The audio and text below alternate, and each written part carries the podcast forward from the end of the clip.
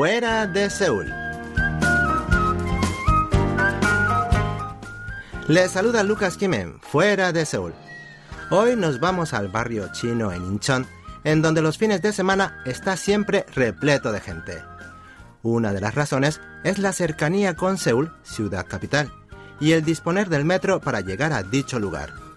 Basta tomar la línea 1 del metro y bajar en la última estación, la de Incheon, ya que en la boca del metro está el barrio chino. Pues bien amigos, vamos a pasar un día en este lugar. ¡Vámonos!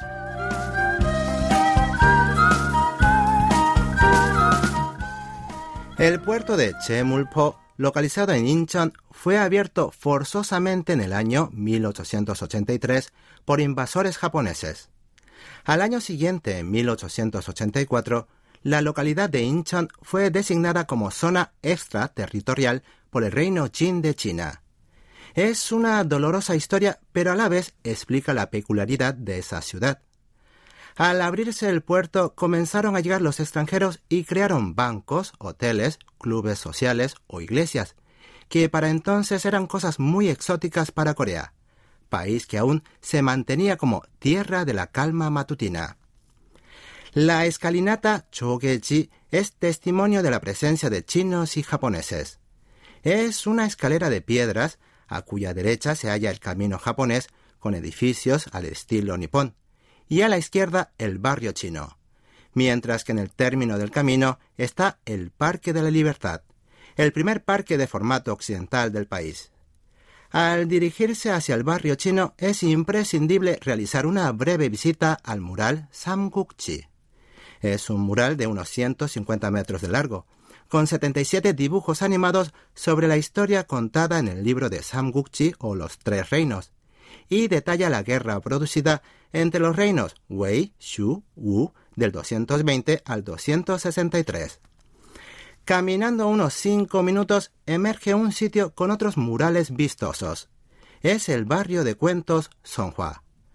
Hoy día hay muchos sitios en el país con murales, pero este difiere porque nos hace sentir como si estuviéramos en un reino de cuentos o en un parque de atracciones. En sus pequeños caminos hay cafeterías y casas que llaman la atención.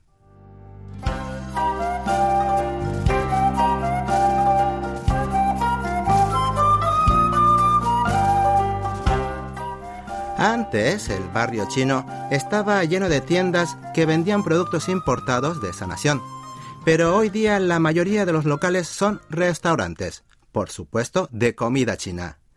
Sus habitantes son descendientes de segunda o tercera generación de aquellos primeros inmigrantes, por lo que en gran medida ha desaparecido su cultura tradicional, pero la gastronomía se ha mantenido.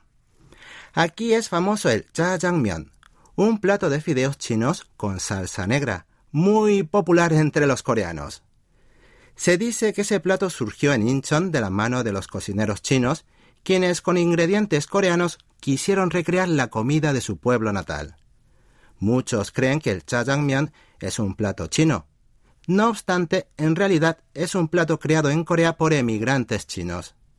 También se puede degustar mandu o exquisitas empanadas chinas y wolbyeon o tarta china que se toma especialmente en el decimoquinto día de agosto según el calendario lunar.